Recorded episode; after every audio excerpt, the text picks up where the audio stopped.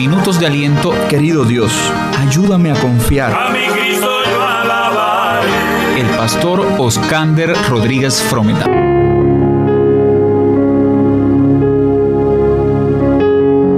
Hola amigo, hermano, familia. Qué gusto poder saludarte y compartir contigo unos minutos de aliento.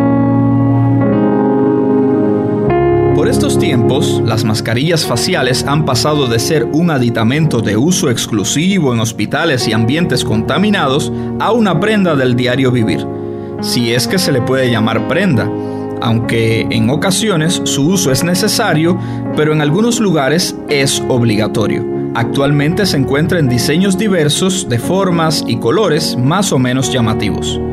Estos accesorios son empleados para proteger la vía oral y nasal, impidiendo el acceso de partículas, virus o bacterias que pueden dañarnos o contagiarnos.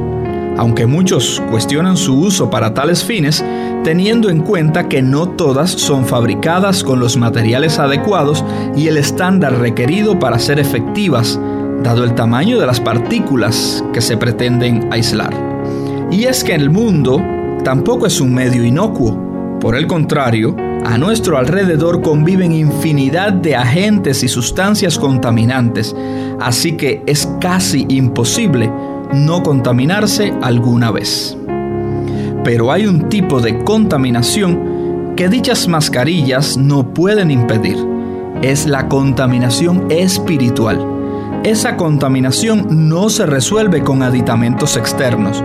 Esa contaminación se llama pecado y nos separa constantemente de una relación pura y limpia con Dios.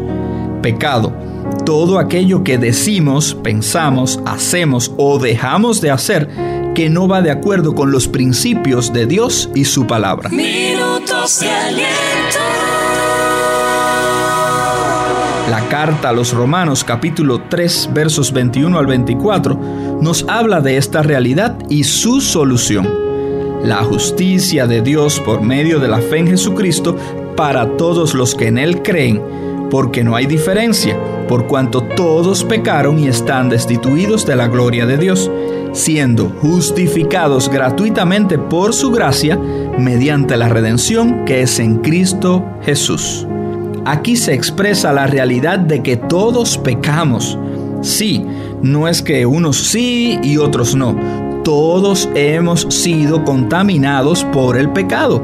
Y este se ha instalado en nuestras mentes y corazones para corromper nuestro carácter y personalidad de manera que se conforma una personalidad distorsionada de lo que en realidad fuimos creados para ser. Es triste pero muchas veces esa contaminación es progresiva y se va convirtiendo en un círculo vicioso, en una carcoma que corroe nuestro ser. Y aunque lo reconocemos, tratamos y tratamos de sacarlo de nuestra vida porque sabemos que nos está dañando, pero es imposible de quitar con herramientas humanas. Por esa razón Dios mismo ha ofrecido a través del sacrificio de su Hijo Cristo la solución para restaurar la relación entre Él y nosotros. Por eso dice esta porción bíblica que leímos, la justicia de Dios por medio de la fe en Jesucristo para todos los que creen en Él. ¿Quisieras experimentar la justicia de Dios por medio de Jesucristo? Te invito a orar. Gracias Dios por este día, gracias por este tiempo. Reconozco que necesito de ti, siento el peso muchas veces del pecado, que me separa de ti. Ayúdame a creer en Cristo para restaurar esta relación contigo. En el nombre de Jesús, amén y amén. Te saludó y habló el pastor Oscander Rodríguez Frometa desde la iglesia hispana en Georgetown, Guyana, ubicada en el lote número 66 de la calle Brickdan and Brummel Place. Los domingos a las 3, allí nos podemos ver.